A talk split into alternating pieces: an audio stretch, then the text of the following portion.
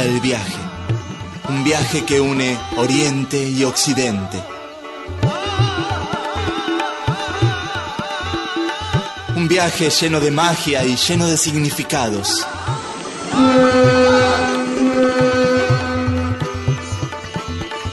Esto es Oriente Express.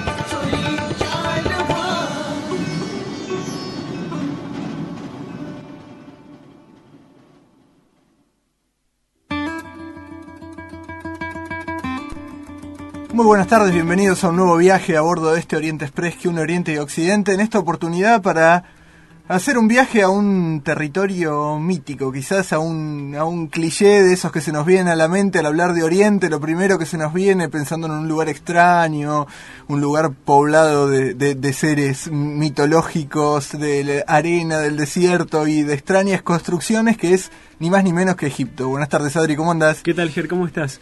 Efectivamente, un destino que para nosotros se nos volvía un lugar común, descubrimos que detrás del misterio hay cosas muy interesantes. Sí, hay más que pirámides en Egipto, Mucho podríamos más que decir, y pirámides. que el río Nilo. Exacto. Y así que va a ser un programa muy interesante. Y mm, bueno, además, en este momento queremos eh, invitarlos a todos también eh, a una charla que va a dar Gabriel Bollini, un antropólogo que, que es colaborador del programa. Va a ser mañana jueves eh, en el aula 201 de la Facultad de Humanidades y la charla se llama India, un enfoque antropológico. Mañana jueves, entonces, Adri, aula 201, Humanidades, ¿a qué hora? 18.30 horas. India, un enfoque antropológico, entonces, la, la conferencia, la charla que va a dar nuestro Gabriel amigo Bollini. Gabriel Bollini, colaborador del programa, así que quedan todos invitados, seguramente nosotros estaremos ahí. Así es. Así que bueno, con destino a Egipto, Adri, entonces, ¿estamos todos listos para partir? Partimos.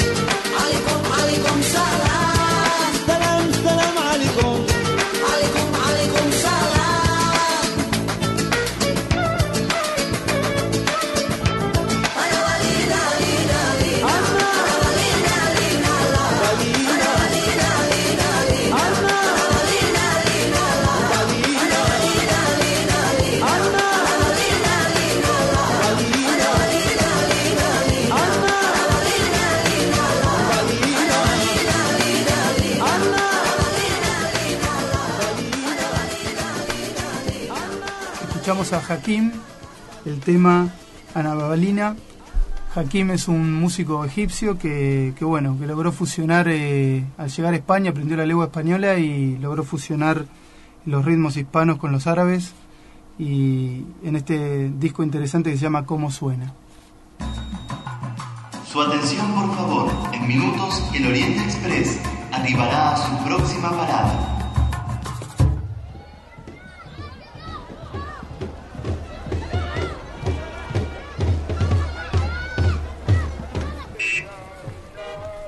Bueno, llegamos, llegamos a Egipto. ¿Y a dónde es que estamos llegando? Hemos llegado a una ciudad que se llama Hermópolis. Estamos a unos 250 kilómetros al sur de, del Cairo y estamos, sí, en, la, en las orillas del Nilo. Eh, Hermópolis es una ciudad que se le, se le dio este, este nombre, le dieron los, los griegos, le dieron este nombre a todas las ciudades dedicadas al dios Tot. O sea, para los griegos Tot es Hermes. Fue el dios Hermes. Fue el dios Hermes. Entonces, todas las ciudades dedicadas a Tot se llamaron Hermópolis.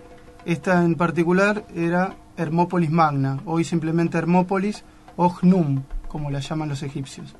Estaba dedicada al, dios Tot, que era la deidad o la representación de, los atributos de la deidad correspondientes al conocimiento, a la sabiduría y también al, era como el patrono de los escribas.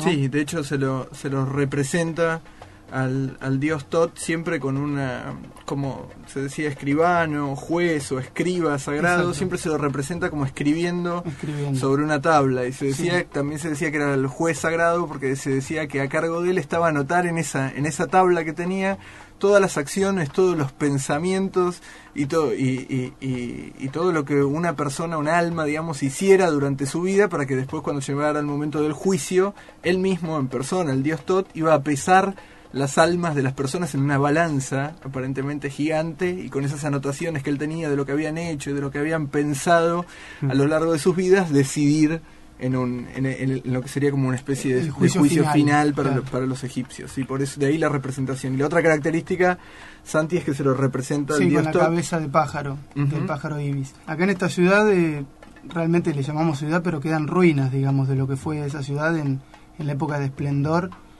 en miles y miles de años de, antes de Cristo. Bueno, estamos haciendo casi un, un trabajo de rastreo arqueológico medio aventurero. Más histórico y reconstruido por los datos que sabemos que por lo que vemos. Exactamente. Nos hemos trasladado entre 1500 a 7000 años antes de Cristo. Claro, sí, eso es bueno aclararlo, Fer, que ni siquiera estamos hablando de, de, la época de los, de, los faraones, que es por ahí lo más conocido, sino, sino en, un, en un estadio incluso anterior. Claro, es cuando todo se estaba formando, digamos. La, la ciudad esta fue considerada rebelde en cierto aspecto, porque en ese momento estaba en hegemonía Heliópolis, que, con el culto al sol. Y esta ciudad estaba dedicada, consagrada a Tot, que era un, dios lunar. se dice también que fue el creador del calendario lunar en esta zona y entre otras cosas. Entonces, bueno, por eso mismo era como una ciudad apartada, digamos, del, eje principal de Egipto en esa época. Sí, son muchas las creaciones que se atribuyen a Tot. revisando en, en, la historia egipcia, le atribuyen la creación del calendario, eh, la creación de la lira, del instrumento de, la lira, de ahí que esté también muy relacionado con la música, digamos, fue un dios muy muy importante del, panteón egipcio, así como Hermes después trasladado, digamos, fue en el, panteón griego. Claro, se dice, algunos dicen que fue hijo directo de la de Neis, que fue la, la principal, digamos, de la que surge toda la mitología griega.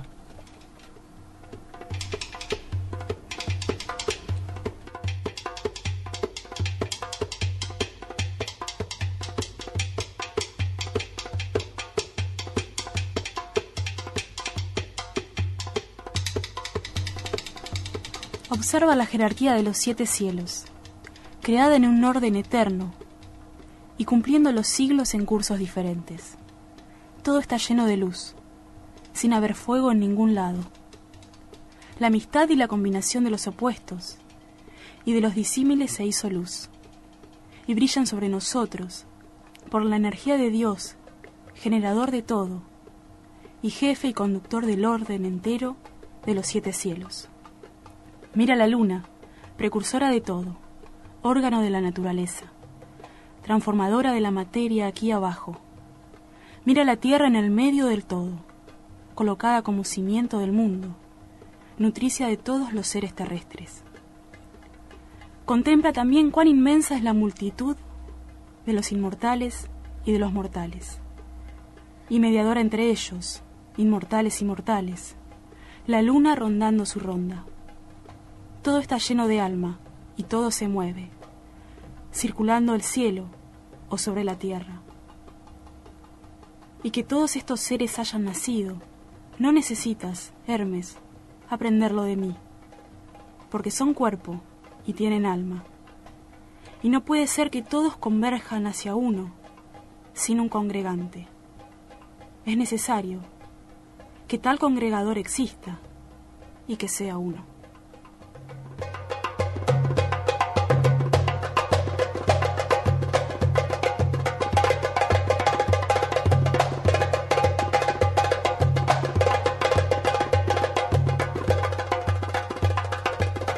Este fragmento que acabamos de escuchar es un fragmento escrito por el mítico Hermes, del cual estábamos hablando, eh, del Corpus Hermeticum. Y esto es el pie, es la entrada para un mundo que se abre en la filosofía hermética y que habla y probablemente sea el basamento de muchas de, las de las grandes filosofías y re- religiones eh, posteriores, ya que estamos hablando de una época prefaragónica muy antigua. Post- eh, probablemente sea la base eh, mística de, de la filosofía actual, de, de- de muchísimas filosofías sí, de actuales. muchas de las doctrinas y las filosofías de Oriente. Griegos, persas, romanos, chinos, babilónicos, todos han tomado, se pueden encontrar rastros de, de- de lo que Hermes ha, o, o lo que se supone o se le atribuye a Hermes que ha escrito. Sí, pues dijimos que Hermes era un dios, egi- eh, un dios eh, griego, perdón, que era la, la, la con- o sea, el- Sí, sí, el traslado El del dios traslado, egipcio. Tot Tot. era el, el equivalente, digamos, Sí. al dios egipcio Tot, era el Hermes griego, y acá Sí, cuando estamos hablando de Hermes, claro. estamos hablando de, de otro Hermes o de lo mismo, no se sabe, estamos Claro. hablando de Hermes No. Trimegistus. Exacto, no ya, ya no es una figura, un, un dios, puede haber sido un hombre. Puede haber sido una figura histórica o también una figura mítica surgida un poco al, al amparo de esta fusión entre estos dos, entre estas dos figuras, estos dos dioses, Sí, el para Hermes griego y todos el... estos conocimientos que surgen desde, desde la antigüedad. Si, si hay confusiones acerca de todo lo que estamos hablando, es ciertamente la confusión que hemos tenido nosotros al, al- al- Sí, sí. al indagar en todo esto, porque las teorías son muchísimas acerca de- del origen de estos textos, que incluso eh, muchos de los textos atribuidos a Hermes se dice que han sido perdidos y se han encontrado fragmentos en el gran incendio de, Claro. de la Biblioteca Biblioteca de Alejandría. O sea, es muy difusa la historia, pero hay un hilo conductor y una, y, un, y una filosofía y una mística que sobrevivió. que sobrevivió, que, que es eh, genuina y que, y que llega hasta nuestros días. Sí, un poco retomando lo que decía eh, Germán y lo que estás diciendo vos, Adri, es que nos tenemos que situar en época prefaraónica. eh, lo que la gente ubica generalmente de Egipto es Tutankamón, las grandes pirámides. Estamos mucho antes. Y bien vos decías que acá eh, comienzan los principios de cierto conocimiento, que luego uno puede eh, rastrear cuando hace eh, un poco una visión de religiones comparadas. Principios que después más adelante seguramente eh, vamos a hablar sobre lo que tiene que ver con, la- eh, con el hermetismo y la hermética. Hoy por hoy entendremos por hermetismo hermética el uso común de eso como algo cerrado, algo que está cuidado, algo que muy pocos pueden, eh, digamos, entrar y penetrar y que se necesita de alguien para conocer algo y poder entrar. Que y no está transmitir acceso eso. de cualquiera, No está digamos. acceso de, de cualquiera. Y, y algo de eso hay, digamos, en esta doctrina o esta filosofía hermética que Sí. llamamos porque es una filosofía o una, una doctrina para iniciados, digamos, no, no era una doctrina que estuviera Al alcance del pueblo, al- el al alcance de cualquiera. De ahí que la- el uso que hoy le damos a la palabra hermético tiene, tiene algo que ver. tiene esas con- connotaciones.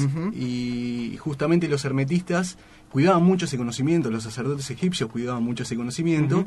Y como un poco dice una de las obras que seguramente después hablaremos en más profundidad, que es el Kibalión, lo dejo picando, de que justamente cuando el oído del discípulo está preparado va a aparecer el maestro quien le va a dar el conocimiento.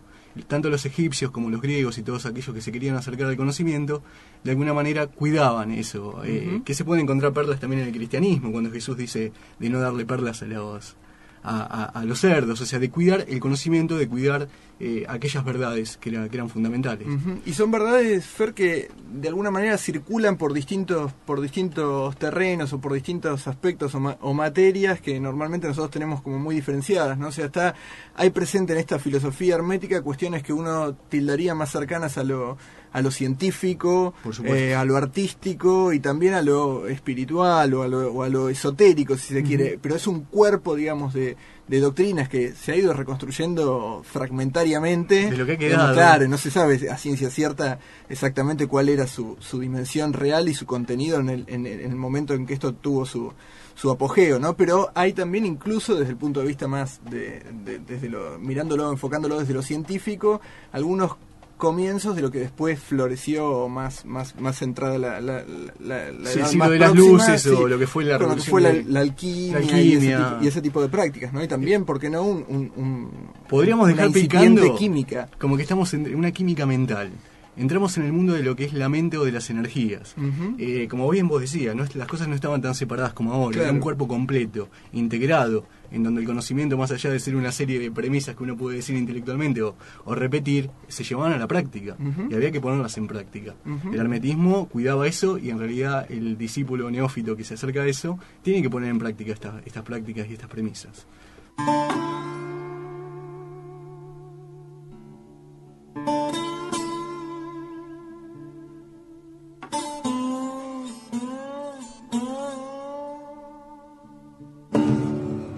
Tren ha partido para llevarnos a lugares sorprendentes, para descubrir historias, costumbres, música y poesía de regiones que aún no son desconocidas.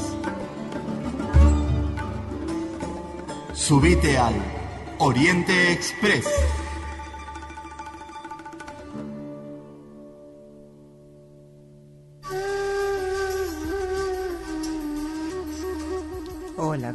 ¿Cómo Hola. estás? Muy bien, sí, sí, hola.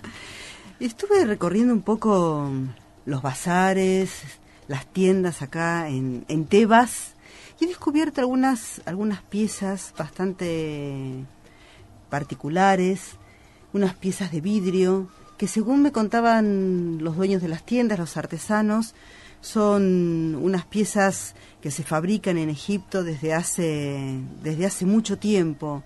Según dicen ellos, el, el origen del vidrio es, es acá en Egipto. Y eh, me contaban que para, para buscar un poco est- este, esta época en que, el, en que el vidrio se origina, hay que remontarse al siglo IV o V anterior a Cristo. ¿Es verdad esto, Benem? Es cierto, sí, sí, es cierto. La- las piezas más antiguas que se encontraron eh, de vidrio, digamos, son de fayencia egipcia, justamente, que es una composición vítrea que, que da, es un material parecido a la mayólica, pero en realidad no es- no- de estar hecho con cerámica, está hecho con una pasta de vidrio. Esta técnica parece que tiene como 5.000 años Mira vos. y, mm, y es, eh, digamos, los, los egipcios apreciaban mucho este material, que era una fusión de varios elementos.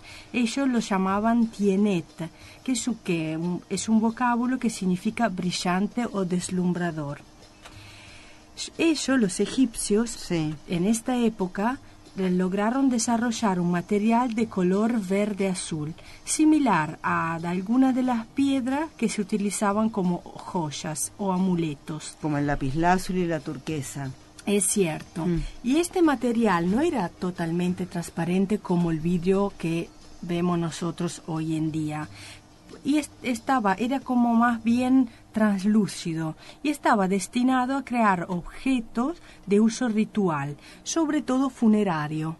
Viste que los egipcios tenían como una gran Un ritual, cultura, sí, sí. con respecto a, sí, a todo el arte funerario. Claro. Ellos, eh, la técnica que se usaba en esa época no es la misma que nosotros que nosotros vemos ahora, la de soplar el vidrio. No, es una técnica más bien que viene de, de una mezcla entre los conocimientos que tenían los ceramistas y los orfebres. Sí. Porque, digamos... Claro, en un principio era eh, todas estas actividades artesanales estaban juntas en un mismo taller y de alguna manera como que se entremezclaban las herramientas, la forma de trabajar. Eran parecidas, se hacían como unos moldes y se colaba dentro esta pasta de vidrio como si fuera una, como se colaba el metal adentro de unos moldes que después se rompían y adentro quedaba la pieza. Así como había otra técnica típica de Egipto que era la de construir una alma de, mm, de barro o de arena. Como si fuera un molde. Sí, pero un molde interno. Mm. Donde afuera se apoyaba esta pasta vidria y una vez que estaba bien templada y dura, se rompía el molde de adentro. O como se hace en la joyería, se hace un molde que se vacía con una cera, se hace una, una pieza de cera, se le hace un molde alrededor, se vacía de la cera y adentro se le pone el, ah, el material fundido. Estas dos técnicas son las que más se usaban en esta época. Hay una historia que habla sobre el, el origen del vidrio, que es este que como en realidad no se sabe muy bien, los egipcios ellos sostienen que el vidrio se originó se originó acá, pero en realidad no se sabe muy bien. Claro, porque fue más bien como un cambiamiento de a poquito. Se llegó al vidrio a través de materiales diferentes de a poquito, que tenían toda la misma característica, pero fueron transformándose de a poquito hasta llegar a lo que hoy es el vidrio. Está bien, hay una, hay una historia que contaba Plinio el Viejo, que es este, un autor que eh, relata esta historia alrededor del año 23 al 79 más o menos después de Cristo.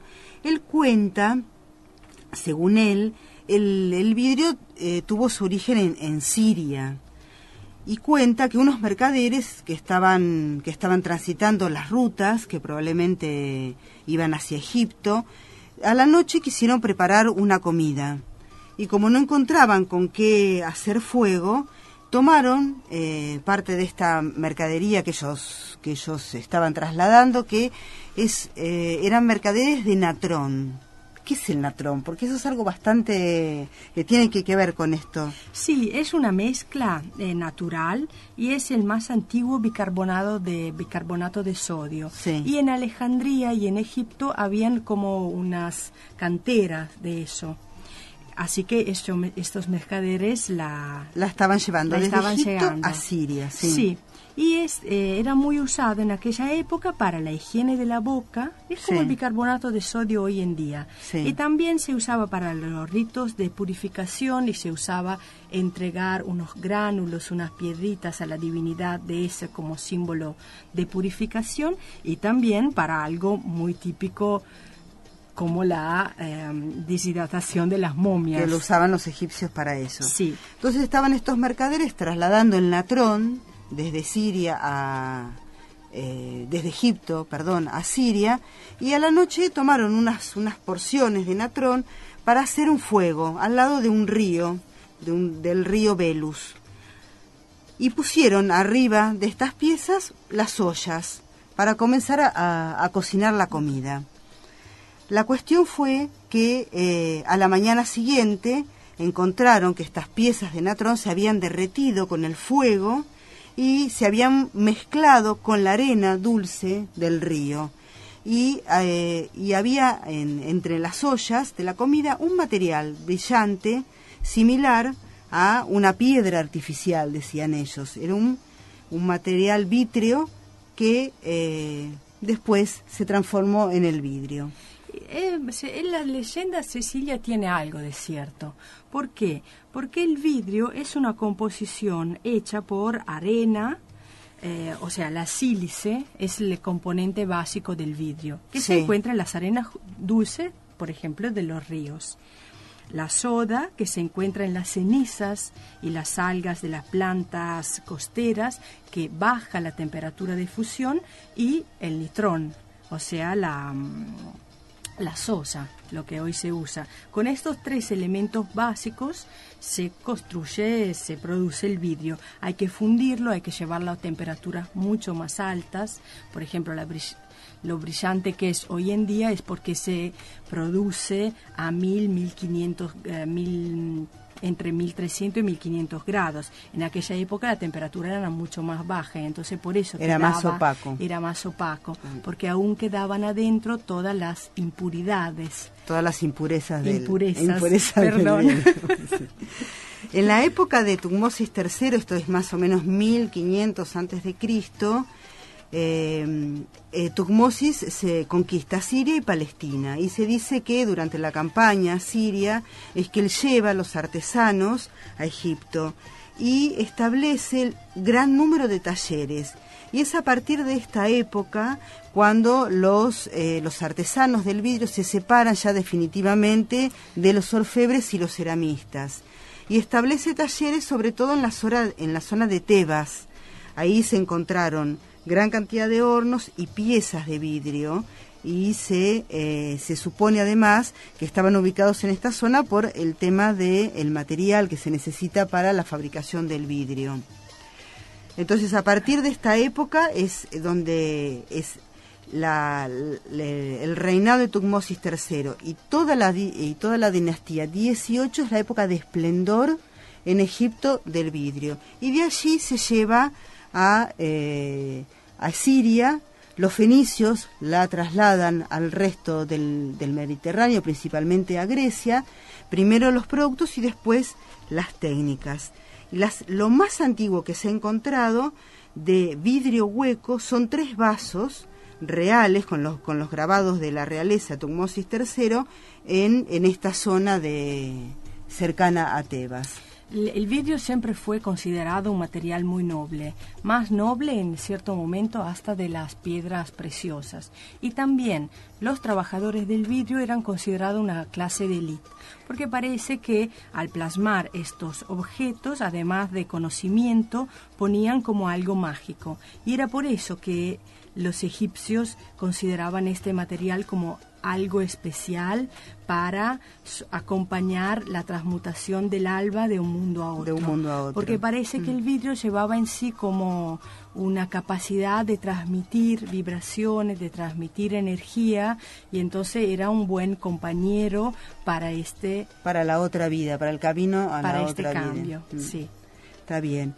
Y vos sabés que este, los, los primeros objetos son si bien la, época del esplendor fue del año 1500 antes de Cristo, los primeros objetos datan de 5000, más o menos 5000, 5500 antes de Cristo.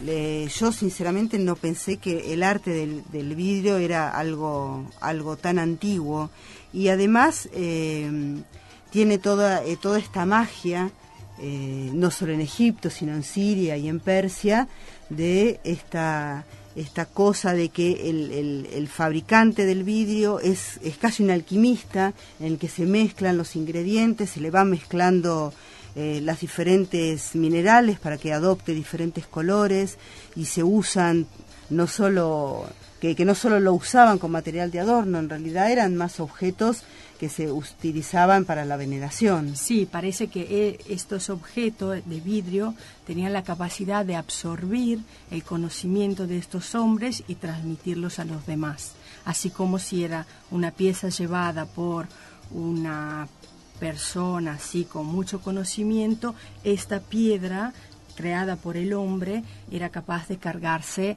mucho más de una piedra creada por la naturaleza.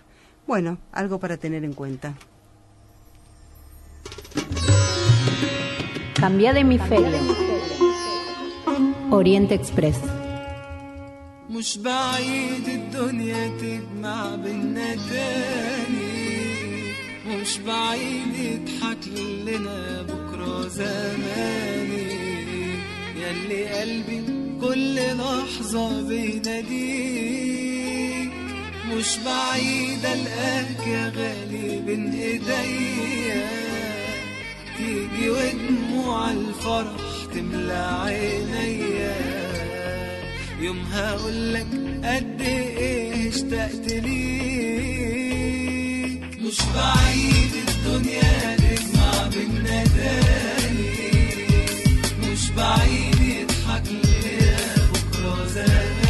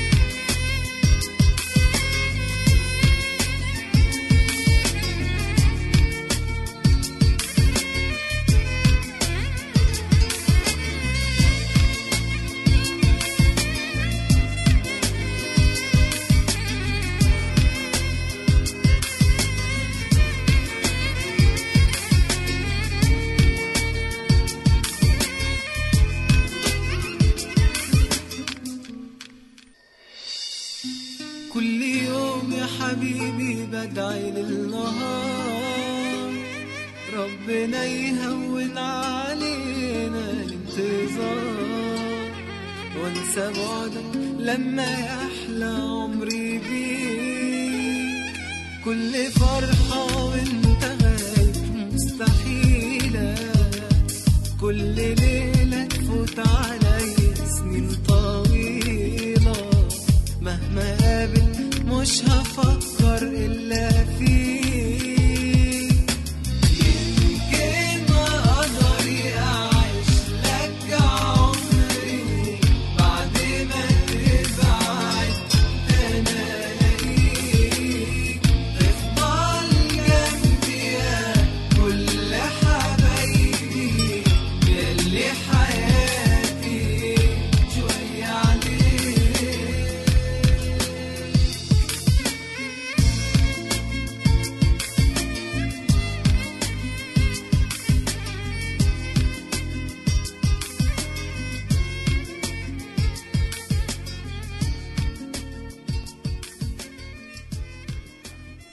Escuchamos desde Egipto a Akmal el tema Mesh Baid. Escucharán como mucha de la música que solemos catalogar como árabe acá en Occidente es egipcia. ¿Cómo imaginamos a China? Imagino a China como un país histórico que ha dado gran aporte al, al mundo tecnológicamente y con muchas cosas innovadoras.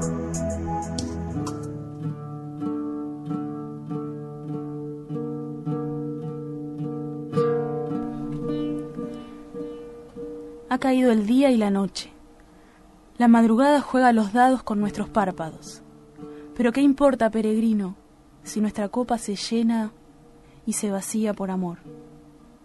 Caídos en esta embriaguez, del umbral que somnolientos no nos dejan vencer por el sueño. La llave gira en la cerradura del destino y nos hemos olvidado dónde dormir o comer. El hogar ahora es tu falda. La ciudad se cuida de no ser vencida por el olvido y los comerciantes cuentan el dinero en sus sueños. Amor, nosotros aquí escuchando canciones inspiradas, mientras el tumulto del asfalto se prepara a morir en nuestros ojos. Arrojemos esta poca cordura intelectual para chapotear en este charco de perfume, donde vimos reflejado por amor al amor y nada más. La madrugada embriagada no quiere irse, porque las canciones la seducen con la promesa de tu presencia.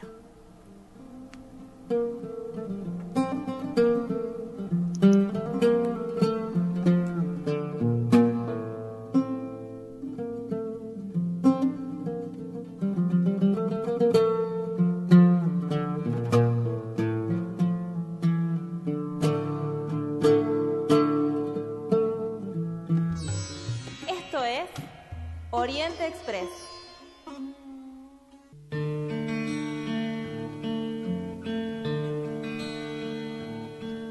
When the agony of loving goes beyond its bounds, becomes unbearable. Just before your very eyes, his glory will manifest. What shall I say, O heart, on losing the self? United with God you will be. Slave will become Lord. My beloved whispered into my ears the secret which lies behind the veils.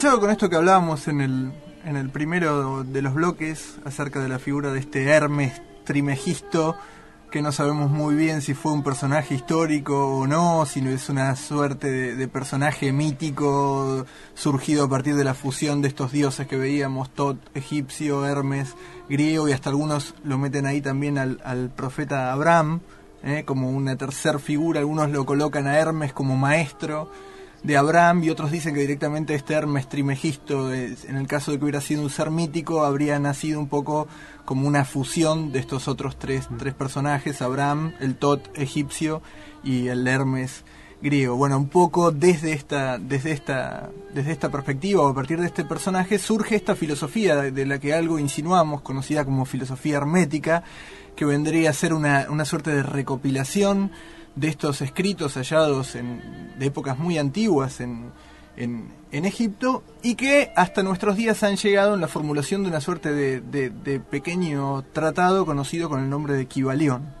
Sí, un libro, un libro que es uno de los libros más conocidos, que tiene que ver con el hermetismo y que de alguna manera se ayornó a un lenguaje mucho más accesible al público neófito.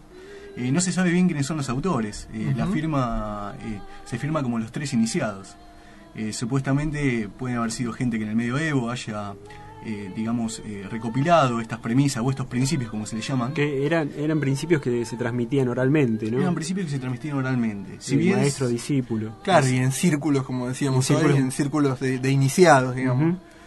Sí, sí, se re- eh, justamente retomando la idea que teníamos hoy de este hermetismo, de que es algo que se encuentra cerrado, el Kibalión mismo en su prefacio habla un poco lo que habíamos dicho anteriormente, de que cuando el discípulo está con los oídos para poder percibir el conocimiento, aparece el maestro y eh, llena ese vacío y llena esas, esas ansias. Eh, el Kibalión eh, trata de siete principios fundamentales. Y esa idea, Fer, disculpame, Sí. pero es una idea muy, muy presente en casi todas las tradiciones Sí. orientales. Esta idea del secreto, no siempre entendida como un secreto, hablamos de hermético, no siempre como algo, no, no hay que pensar necesariamente, digamos, en algo que se desarrolla en un lugar, en un lugar oculto, en una Ni un catacumba separado del resto. bajo siete- siete claro, donde haya que tener una contraseña para ingresar, sino que muchas veces esos secretos están a la luz del día, digamos, están disponibles para cualquiera, pero lo que los maestros del, del Oriente enseñan es que solamente esos, esos secretos se vuelven visibles o cobran sentido para aquellos que o están, preparados, están preparados, de están despiertos, de están interesados o, o como se les Sí, quiera los llamar. sufis ¿no? dicen de otra manera, diciendo lo mismo, eh, dicen el secreto se, pro- se protege a sí mismo. Es una manera de decir eso, que se trata de verdades y de, y de realidades ocultas a nuestra visión normal. Claro. Digamos que es necesario desarrollar ciertas capacidades o cierta apertura. Y no necesariamente Esa naturaleza digamos, con oculta. Un, un- un hermetismo entendido en sentido literal o lineal como algo que se, que se desarrolla medio a, a- a esp- a espaldas del, del, del mundo o de la persona común, ¿no? Así que el hermetismo y el, el vendrían a, a explicar y a, y a develar la, la configuración del universo, ¿no? La Sí. naturaleza detrás de las cosas.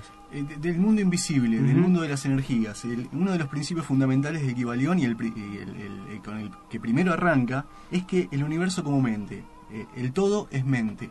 Esa idea que la hemos ya hablado en muchísimos programas, esa idea de todo es mente, uno la puede configurar ese todo como un dios.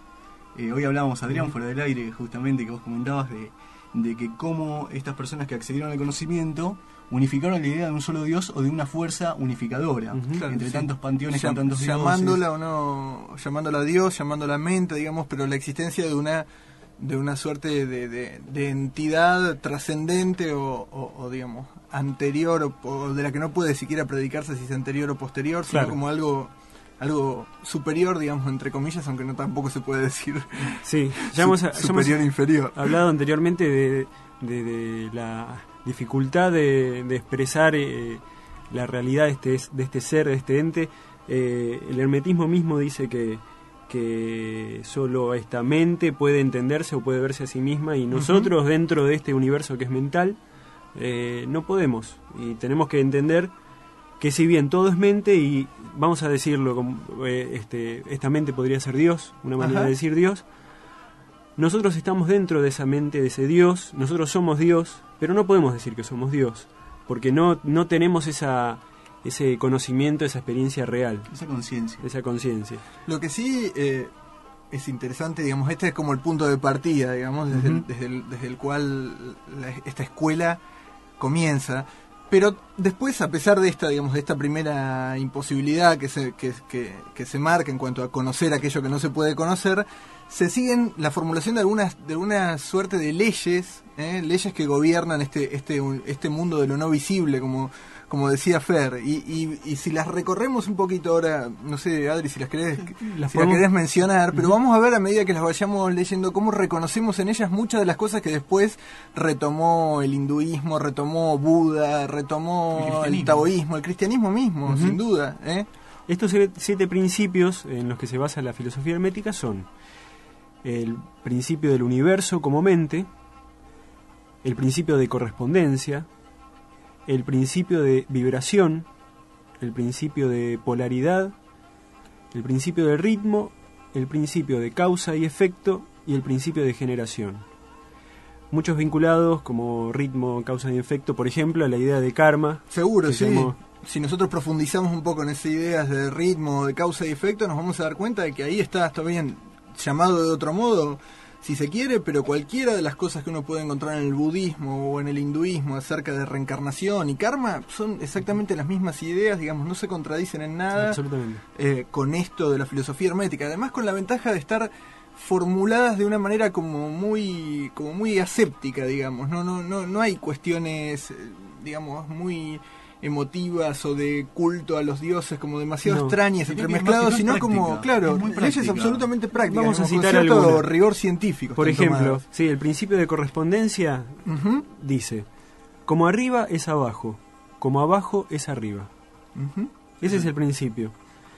El Kybalión sí, es este libro que, que fue, digamos, Sí, recopilado. recopilado por estos, podría Tres ser iniciados. tres iniciados en, eh, a principios del siglo pasado, viene a explicar este principios como el de correspondencia y viene a, a formular eh, explicaciones mucho más largas y, y más actuales, digamos. Pero los principios son muy esenciales, muy, muy básicos. Y, y en este principio eh, se puede se puede entender que hay correspondencia entre diferentes planos, o sea, eh, todo lo que nos es desconocido Claro. se puede entender a través A de partir de- a, a de- partir de correspondencia que Con lo, con lo Con que lo sí se puede conocer. con lo que conocemos. Eso vendría a ser lo que planteaste al principio. No sé si tenés, Adri, a mano ahí el, el Kibalión, este principio del que hablábamos recién, el de la vibración, para que, para que se pueda ver cómo es que lo relacionamos con el karma. O, fíjense, no menciona en ningún momento el karma, ni la reencarnación, ni nada, pero como en esa pequeña idea está la misma, la misma que después retoman otras, otras doctrinas de Oriente, ¿no? Sí, el principio de polaridad en el, en el en lo que es el, el, el- el Tai Chi. Exacto. El Tao. El principio de vibración dice, todo fluye y refluye, todo tiene sus periodos de avance y retroceso, todo asciende y desciende, todo se mueve como un péndulo. La medida de su movimiento hacia la derecha es la misma que la de su movimiento hacia la izquierda. El ritmo es la compensación. Es interesante cómo funcionan estos principios. A mí me dispara esta idea, Ger y Adri, no sé si ustedes compartirán esto, de que el principio que contiene a los demás principios es el que todo es mente.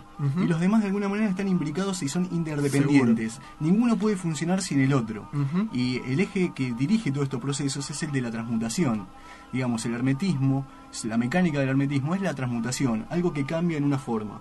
Cambia de polaridad, cambia de vibración, y lo que cambia justamente sería como una eh, química mental, sería como una, una química de la mente. Si yo logro cambiar un estado emotivo en otro estado, estoy haciendo una alquímica, una alquimia hermética, de alguna manera. Eh, serían como más o menos se interde- eh, interpenetran estos, estos principios. Exactamente. Alquimia. Es un tema que me parece que, que vamos a tener que seguir Ah, Yo me ahondando. quedé con ganas Me parece que sí. de seguir hablando de estas cosas.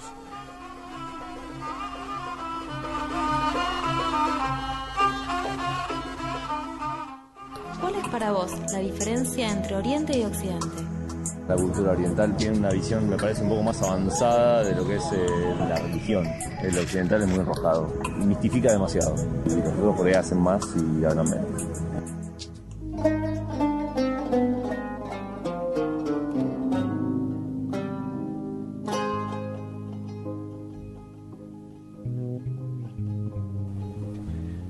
El primero de los principios herméticos, el que da cuenta de la existencia del todo, al que se caracteriza como mente, nos acerca a una constante en las doctrinas, tradiciones y filosofías del Oriente desde tiempos de Zoroastro a la actualidad, que es precisamente la existencia de ese todo, llamado a veces Dios, a veces verdad, a veces realidad, y en este caso mente, eterna e imperecedera, de la que ni siquiera pueden predicarse fielmente esos u otros atributos, pues sostener que esa realidad es, por ejemplo, superior o trascendente, implica su comparación con algo más, o la existencia de alguien diferente de ese todo que así lo afirme. En la tradición islámica, Ibn Arabi concibió una maravillosa obra conocida como el Tratado de la Unidad. En ella parte de afirmar la unidad de Alá, pero dice que aún esa afirmación es imposible, porque presupone la existencia de alguien diferente de Alá que afirme que Él es único, lo que implica negar la unidad. En uno de sus más bellos pasajes dice, Con relación a Él no hay antes ni después, ni alto ni bajo, ni cerca ni lejos, ni cómo, ni qué, ni dónde, ni estado, ni sucesión de instantes, ni tiempo, ni espacio, ni ser. Él es tal como es. Él es el único, sin necesidad de la unidad. Él es lo singular, sin necesidad de la singularidad. Él no está compuesto de nombre, ni de denominado, porque Él es el nombre y el denominado. No hay nombre salvo Él, no hay denominado salvo Él. Por ello se dice que Él es el nombre, y también lo que ese nombre nombra. Es por eso que ha dicho el profeta Muhammad en uno de sus más reconocidos hadices, quien se conoce a sí mismo, conoce a su Señor. En la tradición de la India se ensaya una explicación para aclarar esta paradoja de las almas individuales que en verdad no existen separadas del todo. Para ello se recurre a la figura de la gota y el océano. Imaginemos un océano ilimitado. Imaginemos también que separamos una minúscula porción del océano de la ilimitada extensión de este océano sin límites. Se entiende entonces que esta minúscula porción del océano, mientras se halle en ese océano ilimitado antes de la separación, es el océano mismo, y no está en ese océano sin orillas como una minúscula porción, porque cada minúscula porción de él, cuando no es limitada por las limitaciones de una gota, es el propio océano. Solamente cuando una minúscula porción del océano se separa del océano ilimitado, esa minúscula porción obtiene una aparente existencia separada. El océano infinito, ilimitado y sin orillas es considerado ahora como tan solo una gota de ese, de ese océano infinito, ilimitado y sin orillas. Y en comparación con ese océano infinito, ilimitado y sin orillas, esta minúscula porción del océano es muy finita y muy limitada. De modo parecido, cada alma, a las que se compara con gotas del océano infinito, obtiene una existencia aparentemente separada, aunque en realidad nunca puede estar fuera de la ilimitación del todo, del todo ilimitado e infinito que hemos comparado con el océano infinito, ilimitado y sin orillas.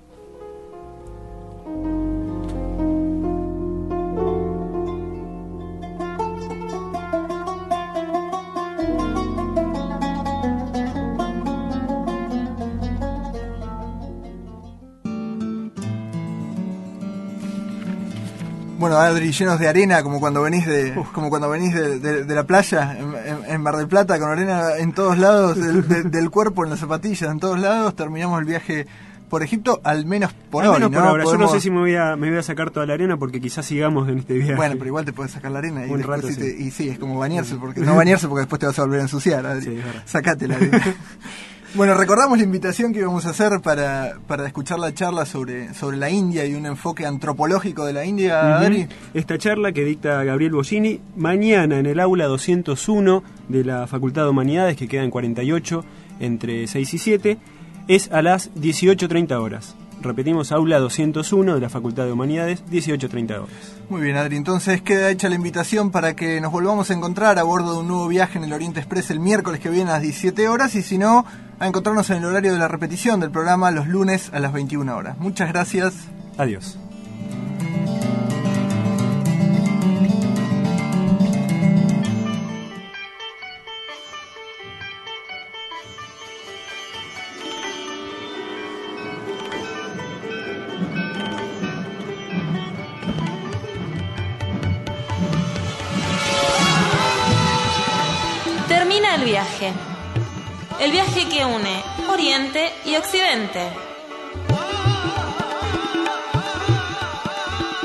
Un viaje lleno de magia y lleno de significados.